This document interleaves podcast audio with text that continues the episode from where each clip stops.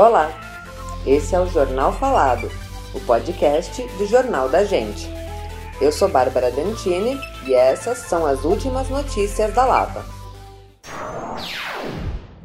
Ocupado desde março, o conjunto habitacional Ponte dos Remédios foi palco de uma operação de reintegração de posse no último dia 29. Segundo a Secretaria de Habitação, os apartamentos são destinados a 181 famílias que já estavam cadastradas nos programas habitacionais do município.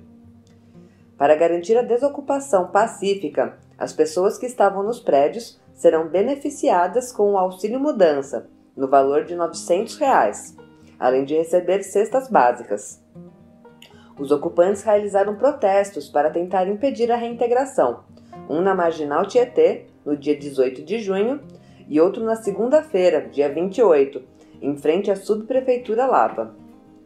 O Supremo Tribunal Federal suspendeu as reintegrações de posse na pandemia, mas a medida só é válida para os locais que já estavam ocupados antes da crise sanitária.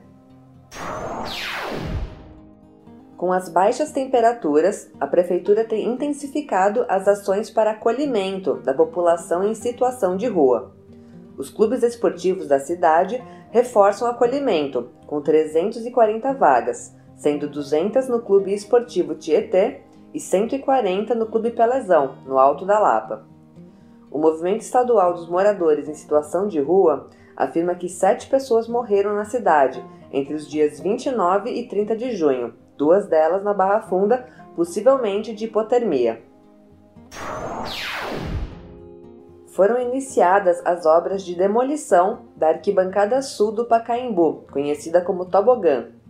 O projeto da concessionária Alegra Pacaembu prevê a construção de uma nova edificação no local, que funcionará como centro de convenções e eventos.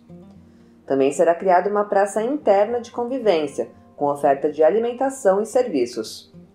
O investimento estimado é de cerca de 400 milhões de reais, com contratação de aproximadamente 500 operários no pico das obras. A concessionária será responsável por todos os custos com administração, zeladoria, segurança e atendimento aos usuários. A Alegra Pacaembu venceu o processo de licitação pelo valor total de 111 milhões de reais com concessão pelo prazo de 35 anos. O subprefeito Caio Luz se reuniu com moradores, membros do CADES Lapa e do Grupo de Gestão da Operação Urbana Água Branca para discutir a implementação de melhorias na área de preservação permanente localizada ao lado do córrego Água Branca. O espaço já é utilizado como área de lazer e desde fevereiro a comunidade tem realizado pequenas intervenções de cuidado, como plantio de mudas e mutirões de limpeza. Está prevista a criação de um parque linear no local, dentro das intervenções da operação urbana. Mas enquanto as obras não avançam, a comunidade está preocupada com a preservação do espaço e a manutenção de seu uso como área de lazer. Diversas vezes, pessoas utilizaram o local, que deveria ser protegido, como estacionamento de veículos.